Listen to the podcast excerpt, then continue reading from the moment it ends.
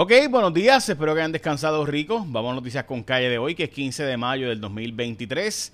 Eh, hay muchas noticias para hoy, entre ellas arrancó con que es lunes y hay un caso de un, de un niño que ha caído eh, en Callejón Trujillo, donde se entiende que la mamá está planteando que presunta y alegadamente pues se cayó del segundo piso y tuvo daño craneal, así que se está investigando esta escena.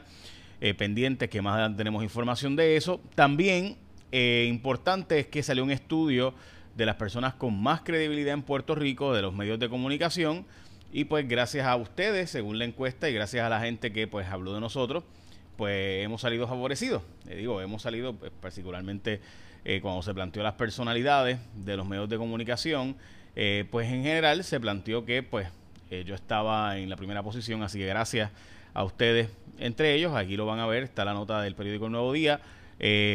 Donde básicamente plantea, pues, aquí estamos básicamente normando, eh, Jorge Rivera Nieves y yo, en primer lugar, pues, eh, nosotros, nuestro trabajo, en segundo lugar, pues, Jorge Rivera Nieves, y en tercer lugar, Normando Valentín. Así que gracias a ustedes, sí, hay mucho que trabajar porque plantea básicamente que entre la gente más joven, pues hay menos credibilidad y básicamente no creen en nadie este, de los medios de comunicación en específico, y aquí está por si acaso, y voy a publicar más adelante eh, la foto que me enviaron eh, donde se plantea ¿verdad? sobre las personas con mayor credibilidad de los medios. La encuesta fue, según presentada, solo incluyó tres nombres.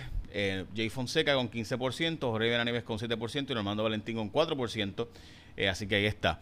Eh, bueno, vamos a las portadas de los periódicos, pero definitivamente gracias a ustedes por creer en nuestro trabajo y sabemos que aunque yo sé que muchas veces difieren de mí, lo importante cuanto a la credibilidad no es que estén de acuerdo conmigo, sino realmente es que estén que sepan que uno dice lo que uno realmente piensa y eso es pues lo que yo trato de hacer. Yo trato de decir lo que, lo que pienso y lo que creo y que ustedes sepan que no les estoy tratando de coger de bobo cuando les hablo al aire.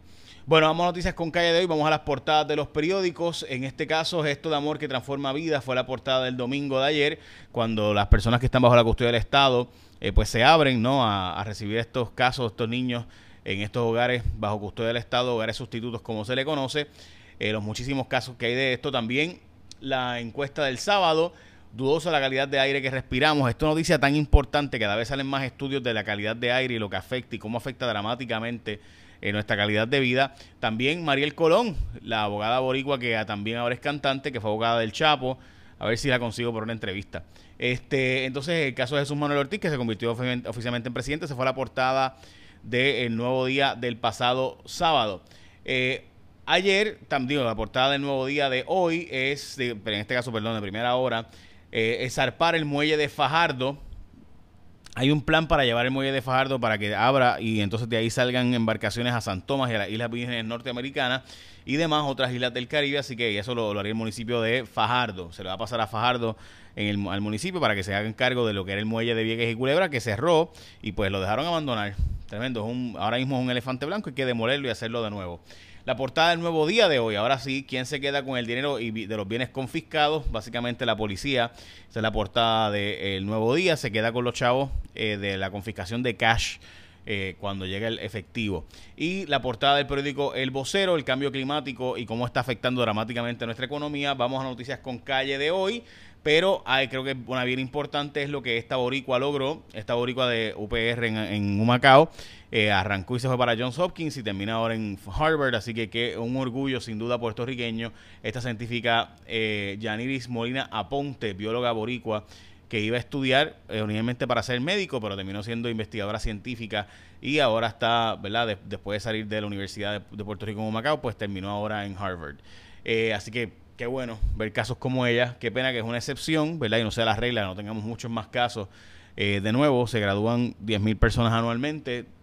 Sí, tenemos que celebrar los éxitos, pero, ¿verdad? Un éxito no, no hace que veamos, ¿verdad? Un éxito 200, 300, 400, pues tenemos 10.000 deberíamos lograr pues miles de casos de éxito, no, no solamente unos cuantos, pero qué bueno obviamente que tenemos este caso para reseñar y voy a hablarte ya mismo de lo que salió ahora eh, sobre el precio de los carros usados y también los fondos de Puerto Rico que están en peligro y en específico un proyecto de ley sobre el estatus donde dicen que básicamente pues, la estadidad está muerta, voy a explicar por qué ahora, pero antes de eso llegó el día de que vayas a Martins Barbecue.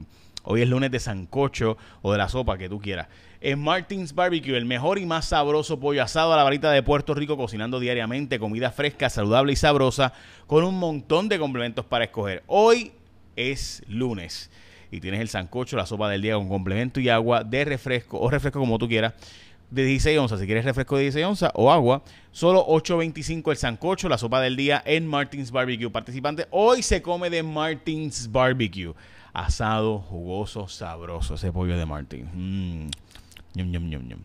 Bueno, ¿Se acuerdan del Museo del Niño del Viejo San Juan, donde se suponía que Brock Pierce lo iba a arreglar y qué sé yo? Pues está sin techo. Imagínate, es tremendo que se ha arreglado.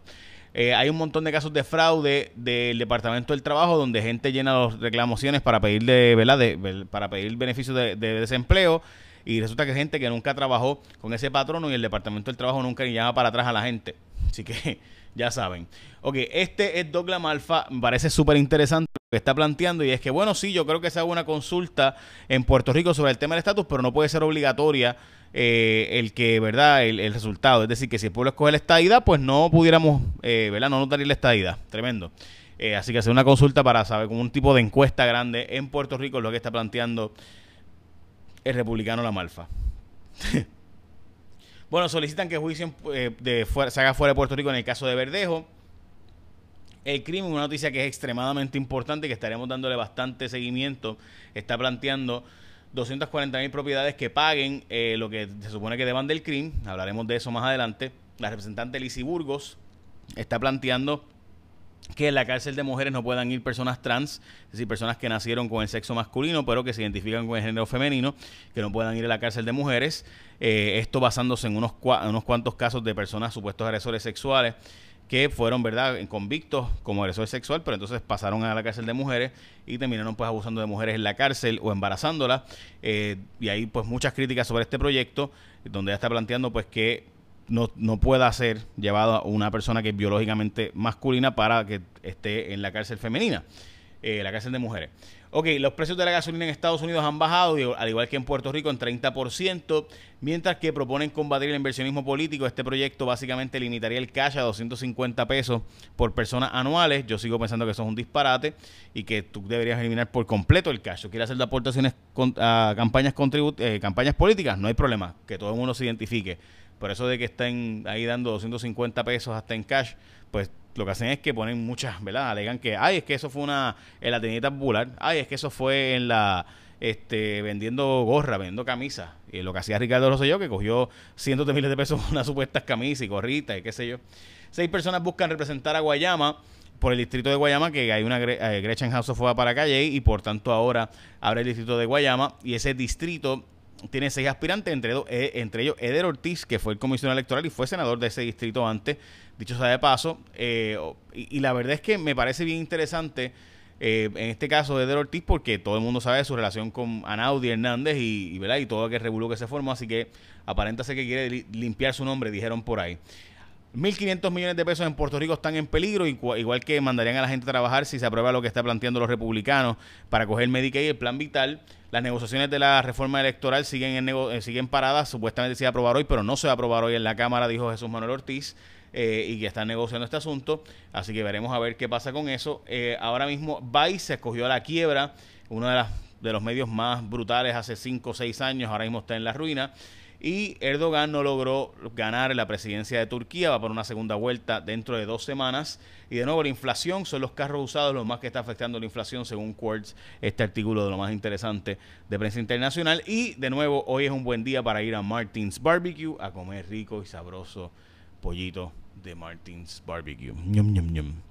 Bueno, eh, vamos al año bíblico. Para aquellos que siguen el año bíblico, mayo 15 sería 1 Samuel 17 al 18.4 el Salmo 111, eh, Juan del capítulo 8 del 21 al 30 y el Proverbios 15.11. Écheme la bendición, que tenga un día productivo.